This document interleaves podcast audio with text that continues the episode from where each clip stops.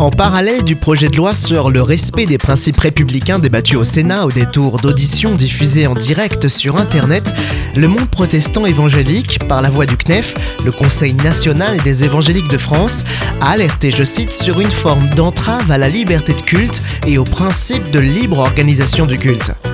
Le monde protestant évangélique français, c'est plus de 6500 associations, dont un tiers d'églises.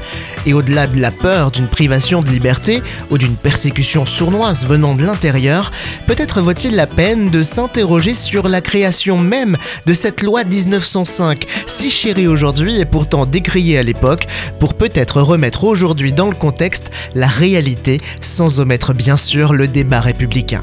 Parce que cette fameuse loi est née au début du XXe siècle, suite à une véritable tension entre la République et l'Église catholique. Depuis, elle s'est largement installée dans le paysage chrétien français au sens large du terme, respectant, semble-t-il, chaque instance. Qu'on s'y méprenne.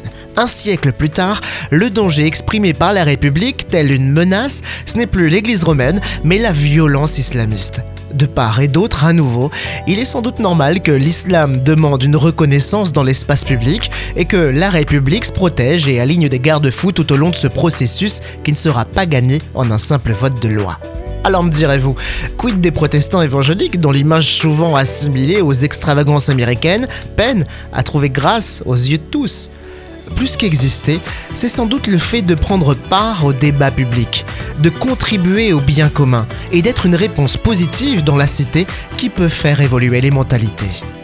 J'ai l'impression que l'expression chacun pour soi et Dieu pour tous s'ajoute sans difficulté au manque d'implication dans une société qui en manque pourtant cruellement.